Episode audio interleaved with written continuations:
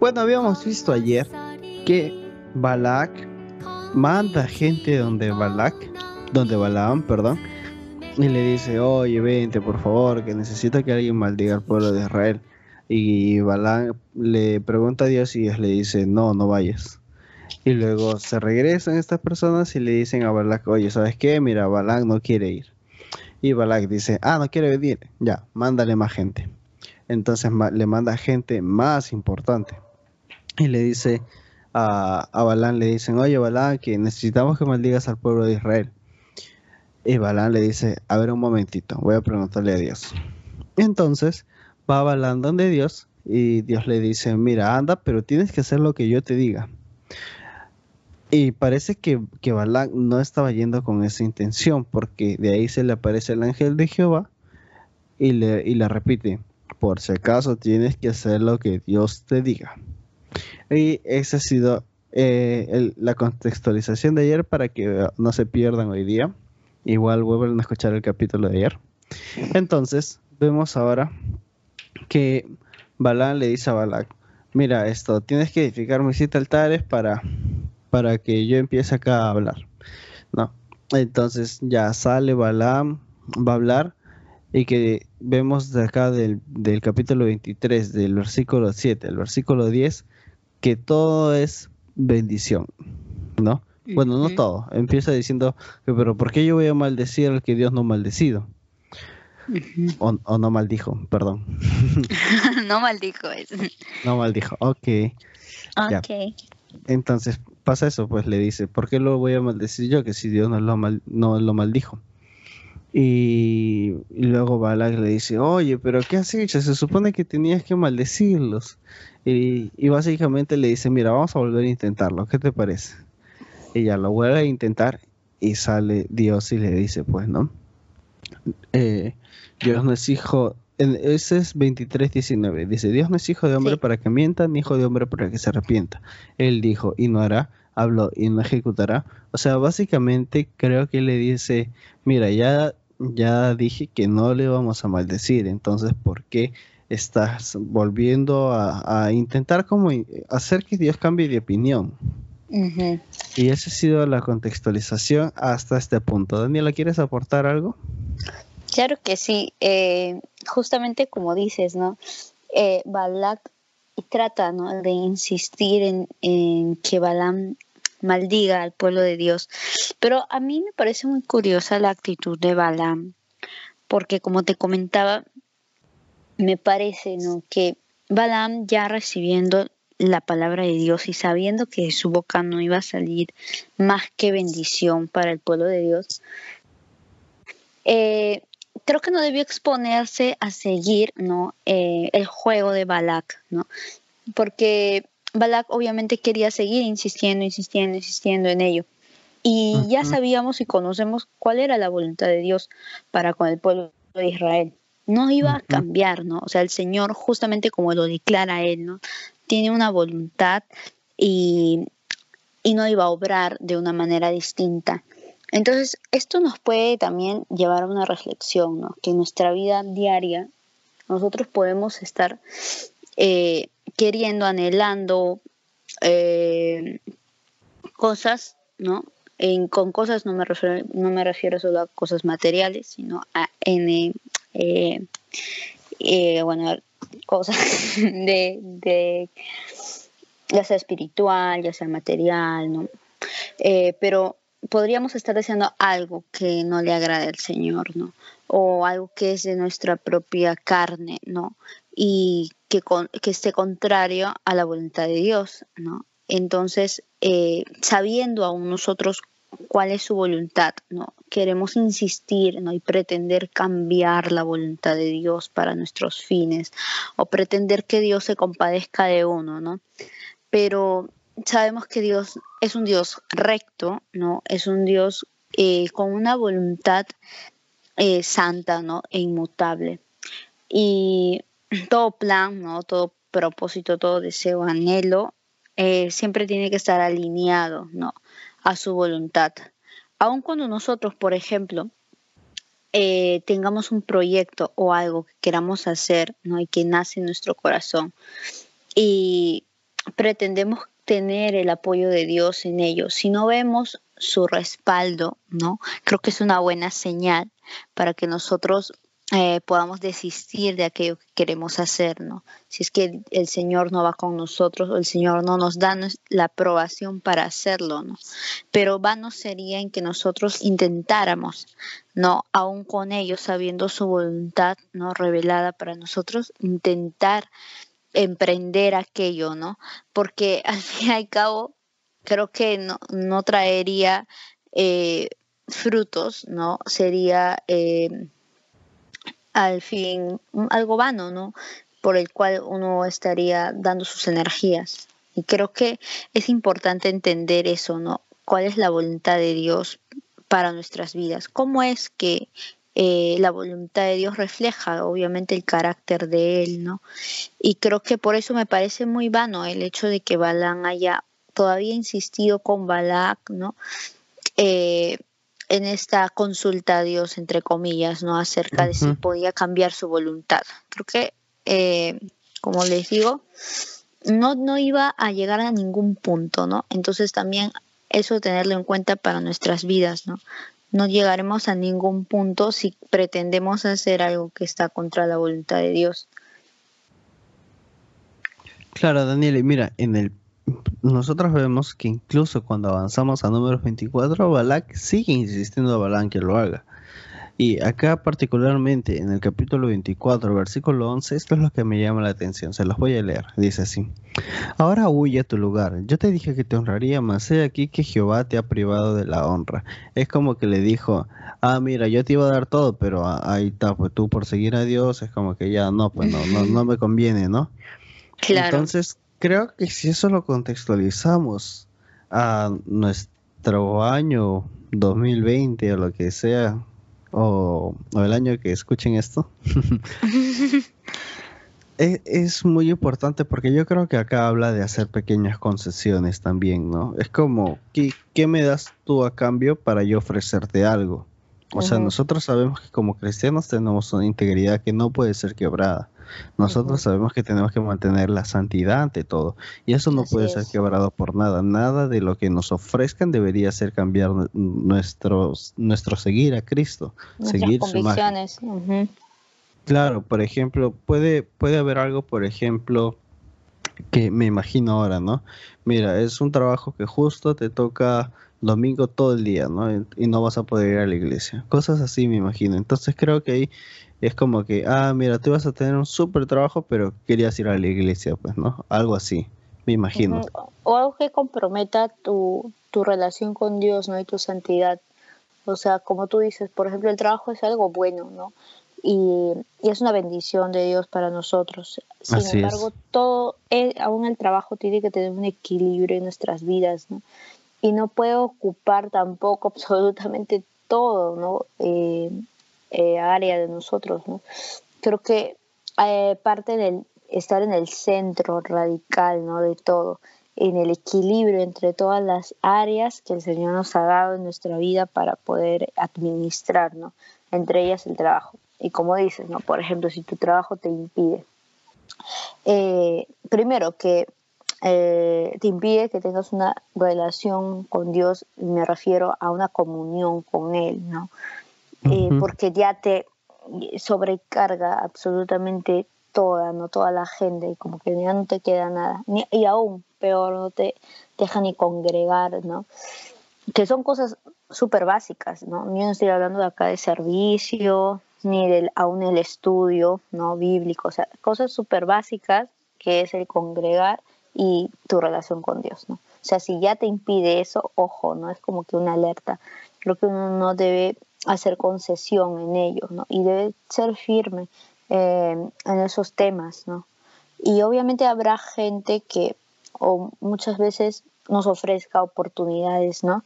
Y por nosotros tener una posición firme, pues eh, podamos perder, ¿no? Aquellas oportunidades, entre comillas, que muchas personas nos ofrecen, ¿no? Y aún creo que ante el mundo podría parecer hasta tonto, ¿no? El hecho de eh, dejar pasar ¿no? ciertas oportunidades ¿no?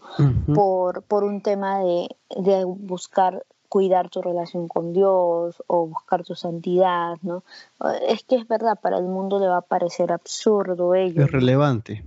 Ajá, irrelevante, ¿no? O sea, como que, ah, como que te lo has perdido, ¿no? Lo que yo te iba a dar, ¿no? Pero bueno, ya pues, algo así, ¿no? También eh, Balak, ¿no? Su actitud. Claro, y no solo, no solo con dinero, mira, también se me acaba de ocurrir un ejemplo.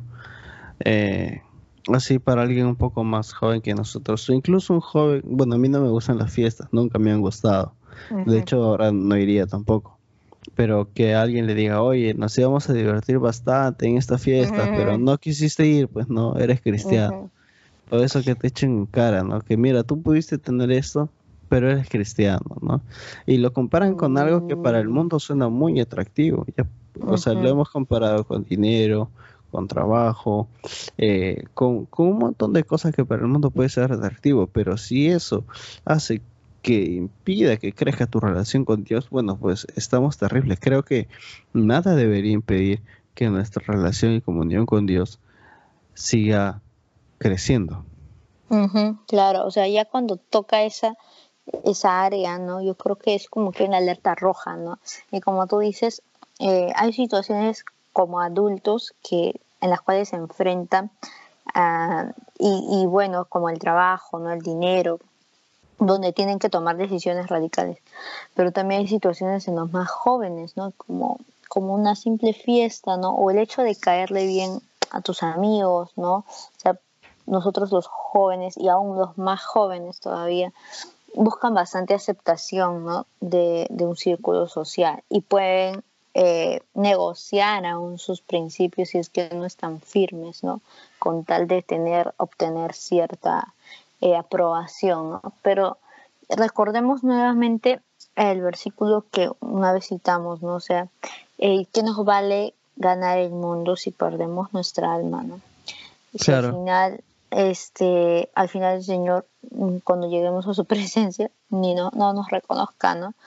y, pensemos que sí estamos súper bien delante de él, ¿no? Así que eh, creo que hay que tener bastante alerta con ese tema. O incluso se me viene ahorita a la cabeza este meme donde Thanos consigue la gema y le dice, conseguiste la gema, pero ¿a qué precio, no? O sea, ah. tal cual, o sea. Eso sí, es un buen ejemplo. Te divertiste, lo disfrutaste y todo, pero ¿a qué precio, no? ¿Cuánto te costó eso? Eso se me acaba de venir a la cabeza. Claro, y eso, bueno, implica que has negociado algo, ¿no? Que era súper importante para ti, pero bueno, lo diste porque tus prioridades cambiaron, ¿no? Ahí también tenemos que ver eso. Si es que nosotros vemos que estamos muy prestos a, a mover nuestra voluntad, ¿no? A quebrarla, es porque nuestras prioridades han cambiado en nuestra vida. ¿no? Ya no está siendo Dios la prioridad, está siendo cualquier otra cosa, ¿no? Eh, y le hemos reemplazado ¿no? en el trono de nuestras vidas. Entonces, eh, este, este capítulo ¿no? nos deja, o esta historia de Balaam ¿no? y Balak nos deja bastante que eh, reflexionar ¿no? acerca de nosotros. Creo que es también importante como que llevarlo a nuestra vida diaria, ¿no? porque muchas veces se puede tocar así de un tema súper histórico, ¿no? Y ahí, pero es importante hacer ese ejercicio. Y bueno, sigamos, ¿no? Sigamos entonces, números 25. Dice, Israel acude a Baal peor. ¿Nos puedes contextualizar un poco de eso de Niera que había ocurrido ahí? Ah, ya. Bueno, sí, obviamente recuerdo que Israel ¿no? Mm, había sido eh, bueno, advertido por Dios de que no se juntara con los pueblos paganos, ¿no? Que rodeaban, bueno, que les iban a rodear, ¿no? Mientras ellos eh, iban camino a la tierra prometida, ¿no? Y había muchos pueblos, ¿no? Entonces, eh, lo que Dios les advirtió, pues lo hicieron, ¿no? Y se juntaron, juntaron a sus hijos con las hijas de este pueblo pagano, ¿no? Y se mezclaron, ¿no? Entonces, esto obviamente Dios lo vio y desató ¿no? su ira santa ¿no? ante esta desobediencia. Y lo que Dios hace es algo muy curioso, porque vemos, otras situaciones anteriores que el juicio de Dios fue directo hacia el pueblo, ¿no? hacia el pueblo que pecó. Pero en este caso Dios le dijo a Moisés que tomara a los príncipes del pueblo, ¿no? Y que ellos fueran los que pagasen por este pecado, ¿no? Y, y bueno, luego de ello, ¿no? Habla de que había un cierto varón, ¿no? Dentro de la congregación que tomó una mujer madianita y que la tenía dentro de la congregación a ojos de Moisés y de toda la congregación. ¿no? Y esto nos habla de una persona que obviamente eh, no le importó ¿no? la ordenanza ni lo que se había dicho, ¿no? más bien persistió en ello, ¿no? Y aún lo hizo descaradamente, ¿no? O sea, a ojos de todos. Y dice que eh, el pueblo estaba llorando a la puerta del tabernáculo, ¿no? Porque iba a pasar una gran mortandad, ¿no? Entonces la gente estaba arrepentida, tenía congoja de lo que había hecho, ¿no? Delante de Dios, pero esta persona persistió en ello, ¿no?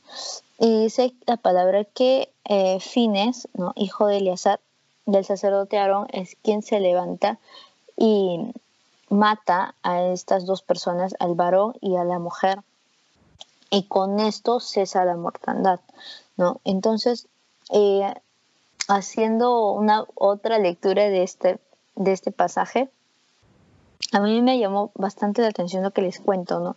Esa forma de proceder de Dios, de no irse contra todo el pueblo, sino que tomó a las autoridades, a los que había puesto por cabezas, ¿no? De cada tribu, ¿no? Los príncipes del pueblo. Y ¿Por qué? Porque ellos estaban en la responsabilidad también ¿no? de velar porque se cumpliesen las ordenanzas ¿no? que Dios había dado, eh, tanto en lo material como en lo espiritual también. Entonces, eh, eh, no cumplieron su labor, ¿no? Hicieron pecar gravemente a Israel, ¿no? Al pueblo, al permitírsele el juntarse con, con estos pueblos paganos, ¿no? Era eh, era grave el pecado porque implicaba la idolatría, ¿no? Y ellos ya habían adoptado hasta los dioses, ¿no? De este pueblo. Y sabemos que el primer mandamiento que Dios había dado era no te hagas, ¿no? No tendrás dioses ajenos delante de mí, ¿no? Y la idolatría es el primer pecado por el cual se empieza ya uno a, eh, a enfriar y endurecerse su corazón, ¿no? es como que el primer paso, o sea, le quitas a él de la prioridad y ya, ¿no? Por eso es que Dios actuó de esta manera hacia los, eh, hacia las autoridades, ¿no? Y, bueno, al final, ¿no? Vemos que también el pueblo de una otra manera recapacita de lo que había hecho, ¿no? Ante Dios, por obviamente la sanción que Dios iba a dar. Y, y, vemos que esta otra persona no estuvo en la misma sintonía, ¿no? O sea, persistió en ello irreverentemente, ¿no? Y el pecado es así. El pecado es descarado, ¿no? El pecado es, eh, bueno, mm, descarado y también eh, se cometen muchas desfachateces, ¿no? O sea, no, no le importa, no hay una vergüenza, ¿no? Eh, y vemos esto, ¿no? En este episodio específico, en este hombre con la Marianita, ¿no? Y bueno, este, creo que nos puede dejar bastante la lección, ¿no?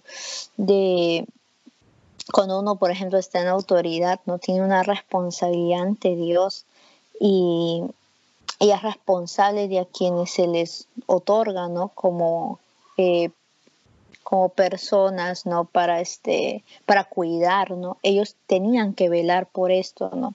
Por este cuidado de la gente. Sin embargo, pues eh, hicieron todo lo contrario, ¿no? Y creo que eh, anteriormente cuando yo he leído este episodio, no lo había visto de esa manera, más bien eh, no lo había entendido tanto por qué Dios hacía esto, ¿no? O sea, no lo contrasté con otros versículos o con otros episodios atrás de juicios de Dios, ¿no? Pero vemos bastante, o sea, el actuar del juicio de Dios porque Él también es un Dios santo, ¿no? Y creo que eso también es un tema muy recurrente en números, ¿no? Vemos juicios de Dios por eh, el tema de una desobediencia, ¿no? Y una falta a su santidad. Ahora, aquí también podemos sacar algo de que empieza ya una decadencia moral en el pueblo de Israel. Bueno, ya habíamos visto algunos episodios eh, de decadencia, ¿no? Y hasta acá, pero acá ya es algo sumamente grave, ¿no? O sea, ya juntarse con los pueblos paganos, adoptar su culto, ¿no? Ojo que nos estamos acercando al momento en que Israel ya empieza a dejar sí, mira, incluso si leemos el versículo 1 y 2, nos damos cuenta de, del calibre, de la gravedad. No, mira, lo voy a leer. Eh, números 25 del 1 al 2, que dice, moraba Israel en Sittim y el pueblo empezó a fornicar con las hijas de Moab, las cuales invitaban al pueblo a los sacrificios de sus dioses y el pueblo comió y se inclinó a sus dioses. O sea, ya estaba en un punto de perversión si no total, estaban cerca a la totalidad de la perversión, porque mira, ya estaban fornicando con otro pueblo y ya se estaban inclinando hacia otros dioses, o sea, prácticamente ya se estaban prostituyendo totalmente. Eso es súper grave, ¿no? O sea, ya no solo habían pasado del, de la murmuración, tener esa raíz de amargura y rencor, ¿no? Contra Moisés y Aarón, y sino que ya vinieron hasta este punto, ¿no? Y también podríamos decir que dentro de la decadencia también se vio en Moisés y Aarón, en el episodio anterior, eh, que vimos que también reaccionaron así, ¿no? Con esa carne, ¿no? Y también, este, bueno, ya fueron juzgados. Pero ya, pues estamos entrando a este panorama en el que poco a poco Israel va dándole la espalda al Señor, ¿no? Y bueno, creo que hasta ahí, hasta ahí comentamos porque no vamos a adelantarles más de lo que se viene. Uf, ya para que nos sintonicen. Así es, obviamente. Entonces ahora sí vamos a... Aunque pueden leerlo en su Biblia y se sacan el clavo. se pueden adelantar, amigos, sí, obviamente. Y meditar, ¿no? Y por ahí escríbanos también, ¿no? Acerca de sus impresiones, ¿no? De esto, de este tema. Sí. De todo lo que se ha hablado hasta ahora. Ya. Entonces vamos... Bueno, vamos a Marcos 16 es el último capítulo de Marcos, nos despedimos de Marcos. Sí, ya vamos a ya con ¿qué es lo que dice, ¿Qué es lo que dice Marcos acá? Bueno, Jesús había resucitado ella. Jesús se aparece a María primero y luego se aparece a los discípulos. Va María y le dice a los discípulos, Jesús ha resucitado y los discípulos no le creen a María. Luego van los otros dos y le dicen a los discípulos que Jesús ha resucitado y no le creen igual. Entonces eso es una actitud que los discípulos de ahí son reprochados por Jesús porque les dice de, mira, lo dice acá en el 14, finalmente se apareció a los once mismos y estando ellos sentados a la mesa les reprochó su incredulidad y dureza de corazón porque no habían querido a lo que le habían a los que le habían visto resucitado.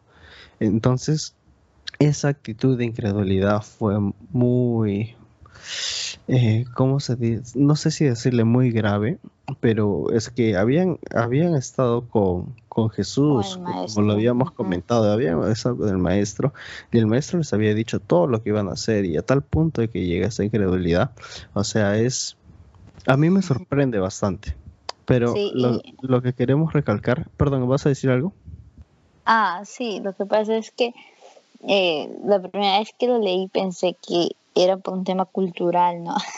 O sea que, por ejemplo, a María, probablemente también ya haya sido por un tema cultural, por el hecho de ser mujer, no le creyeron, pero hace al ver el, lo siguiente, ¿no? Que ni aún a los hombres no les habían creído, entonces ya era un tema que iba más allá, ¿no? O sea, de su corazón, de no creer en las palabras del maestro, ¿no? Y, a mí me sorprende hacer el hecho de que el Señor cuán paciente, ¿no? Y amoroso para tomar aún a este equipo de gente que no le creía del todo, ¿no? Y capacitarlos y decirles luego, ¿no? Lo que vamos a comentar, ¿no? La promesa esta eh, de que iba a venir el Espíritu Santo sobre ellos y que iban a hacer cosas aún mayores que las que él hacía, O sea, a mí me sorprende tomar gente que que estaba en esa condición, ¿no? que pudo haber dicho, no, creo que Jesús no iba a resucitar, nos hemos equivocado. ¿No? Y eso a mí, por ejemplo, me da mucha esperanza de que el Señor usa, ¿no? A quien Él desea usar, aun con las cosas que tú tengas, no sé si hay incredulidad, el Señor ya te, te da ese convencimiento a uno y aumenta tu fe, ¿no? Y si es, es cuestión de corregirte, lo hace, ¿no? Pero si el Señor quiere usarte, lo, lo, va a hacer, ¿no? Te lo va a mostrar, ¿no? Y, este, ¿y qué ibas a comentar tú? Ah, yo iba a decir de que lo que no queríamos enfocar en este capítulo era en, en el versículo 17 y 18, eh, porque Jesús le dice, y estas señales seguirán a los que le creen. En mi nombre echarán fuera demonios, hablarán nuevas lenguas, tomarán en las manos serpientes, y si bebieren cosa mortífera no les hará daño. Sobre los enfermos pondrán sus manos y sanarán.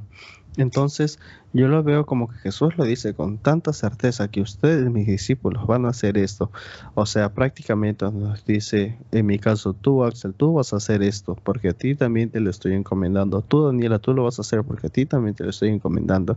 O sea, Jesús nos está dando esta tarea de nosotros hacer lo que él había hecho. Básicamente somos sus embajadores. O sea, si él tuvo todo este trabajo que vemos por sus tres años de ministerio, entonces ese mismo trabajo es el que nos ha encargado a nosotros.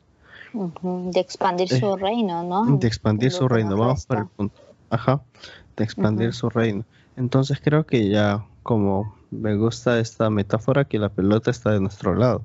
Ahora nos toca creer a nosotros de que así va a ser, de, de que tanto estamos creyendo lo que Jesús nos dijo, de que vamos a echar fuera demonios en su nombre o que hablaremos nuevas lenguas, ¿no? Y esto se los dice porque luego iba a venir el Espíritu Santo que iba a ser su ayudador, que en esos tiempos es nuestro ayudador. exacto, y creo que a veces es importante también contarle a nuestros amigos o decirles que si tú no escuchas esto y dices, wow, sí, y este y dices wow pero me falta mucha fe no o de repente hay ciertas cosas que todavía me hacen verme incapaz de asumir esta tarea ¿no? que el Señor está llamando.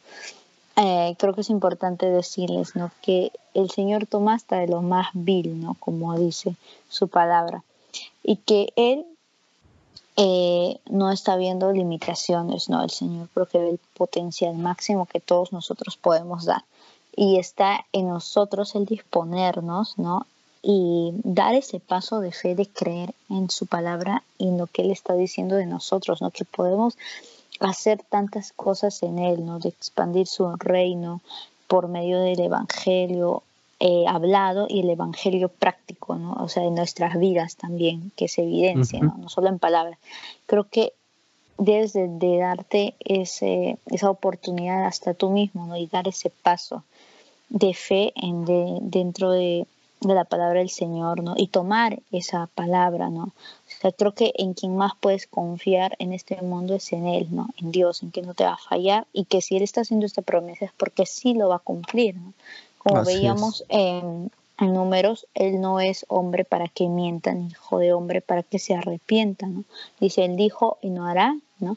Entonces, eso eh, sigue vigente aún para el Nuevo Testamento, ¿no? Si el Señor nos hace esta promesa, ¿no? De que si nosotros le seguimos, estamos dispuestos a tomar su causa y seguir su agenda, y todas estas señales nos van a acompañar, ¿no? Y vamos y, y, esas señales hablan de una, de una defensa de Dios, de un respaldo de Dios, así como lo tuvo con Moisés y Aarón, ¿no? dándoles señales ¿no? para, eh, para afianzar la autoridad que les había dado. Así también nosotros ¿no? tenemos autoridad en Jesús y Él lo refuerza con esas señales que nos da, ¿no?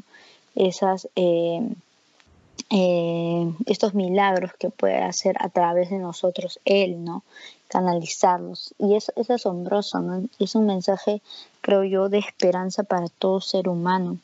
O sea, para toda persona, aún para los que se creen muy incapaces de N cosas, ¿no? El Señor nos llama a todos, el Señor puede cambiar ¿no? nuestra, nuestra perspectiva, puede cambiar aún aquello que nosotros pensamos que todavía no se resuelve en nosotros, ¿no? si le entregamos ello a Él, Él puede hacer un milagro, una obra en nosotros. Así que este, creo que con eso, ¿no? Eh, acabamos esta parte del Nuevo Testamento y acabamos... Así es, hemos cerrado Marcos satisfactoriamente. Dios nos ha hablado en cada capítulo de Marcos, así que estoy seguro que a ti, amigo, amiga, también te va a hablar en cada capítulo de Marcos, en cada capítulo que vayamos leyendo. Sigue leyendo tu Biblia, no descanses, no pares. Mucho ánimo. Así es, así es. Y nada, y solo recordarles a nuestros amigos que nos pueden seguir en Instagram como pandiario2718 y también en los canales habituales de Spotify, de Apple Podcasts, de YouTube, de Deezer, ¿no? Y este, bueno, por ahí otra plataforma más. Eh, no olviden de seguirnos amigos, de compartirlo también, en verdad, no por un afán de nosotros de hacer más seguidores, sino de que más personas sean inspiradas a leer la palabra de Dios y a meditarla, que ese es el fin de este, de este podcast.